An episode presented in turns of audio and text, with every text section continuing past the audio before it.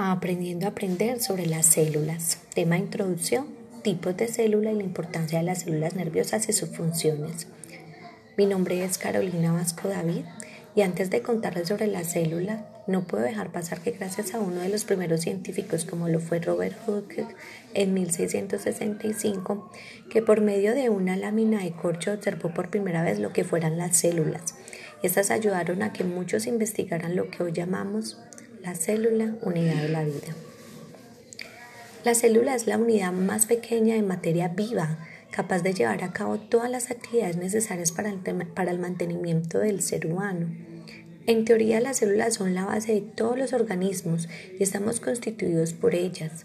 Toda célula proviene de la división de una célula anterior, contiene material hereditario donde se encuentran las características del ser vivo entendiendo que tiene todos los componentes físicos y químicos necesarios para su propio mantenimiento.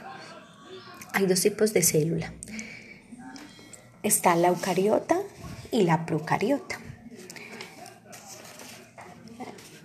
¿Cómo las vamos a diferenciar? La célula procariota no tiene ningún núcleo protector de material genético. La célula eucariota sí presenta núcleo limitado por una estructura membranosa el citoplasma de la célula eucariota se encuentra compartimentado, presentando organulos, mientras que en la procariota no aparece esta compartimentación. La célula procariota está protegida por una pared bacteriana distinta a la que envuelve a las células vegetales. Las células procariotas son organismos más primitivos que las células eucariotas.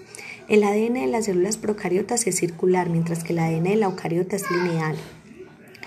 Cuando presentan flagelos, la estructura es diferente en las procariotas y las eucariotas. La membrana plasmática de procariotas contiene más cantidad de proteínas que la membrana de la eucariota. La célula procariota tiene invaginaciones en su membrana denominadas mesosomas. Cuando hablamos de la célula de la célula eh, procariota, es una célula sencilla y primitiva. Este tipo de célula no tiene núcleo claramente diferenciado. Su característica es el material genético. Está libre de citoplasma, tiene pocos organulos celulares y no forman tejidos ni órganos unicelulares. Las bacterias son un ejemplo de las células procariotas. Las células más evolucionadas son las eucariotas. Son complejas, de, se caracteriza por tener núcleo bien diferenciado por una membrana nuclear y un citoplasma con numerosos organulos celulares. Vamos a hablar de las funciones del sistema nervioso. Él nos comunica de afuera hacia nosotros y de nosotros hacia afuera.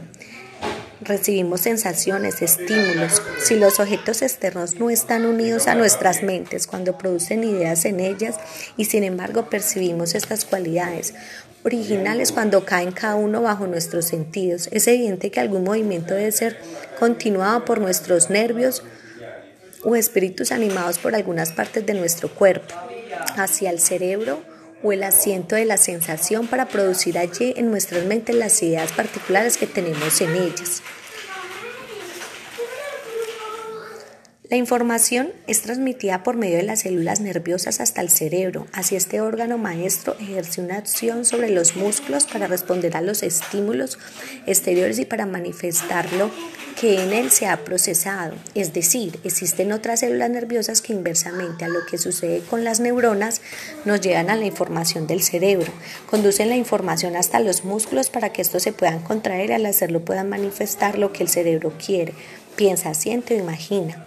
Las neuronas especializadas en hacer que los músculos se contraigan son las neuronas motoras, porque se mueven, son así la contrapartida de las neuronas receptoras que llevan información al cerebro, mientras éstas las transmiten de afuera hacia adentro del nervioso del medio exterior al sistema nervioso para que éste procese la información relacionándose de forma activa con el medio exterior a través de los movimientos musculares en sus múltiples formas de manifestarse. ¿Cómo es que tal cosa ocurre naturalmente? La primera respuesta es que existe un órgano de los sentidos. El ojo que pueda ver, el oído que pueda oír, la nariz para que pueda oler. ¿Cómo es que ni el ojo ni la nariz oyen, ni el oído ni la nariz ven? Y sin embargo, casi en cualquier parte del cuerpo podemos sentir dolor. Aunque ésta pueda sentir dolor, puede tener distintas características. La respuesta a esta pregunta está en las células particulares que son capaces de captar cada sensación. Todos son células de tipo especial conocidas, células nerviosas, también llamadas neuronas. Estas neuronas de los órganos de los sentidos tienen una región muy especializada en uno de sus extremos mediante el cual captan o reciben los estímulos específicos que hemos revisado según el sentido y que se trate.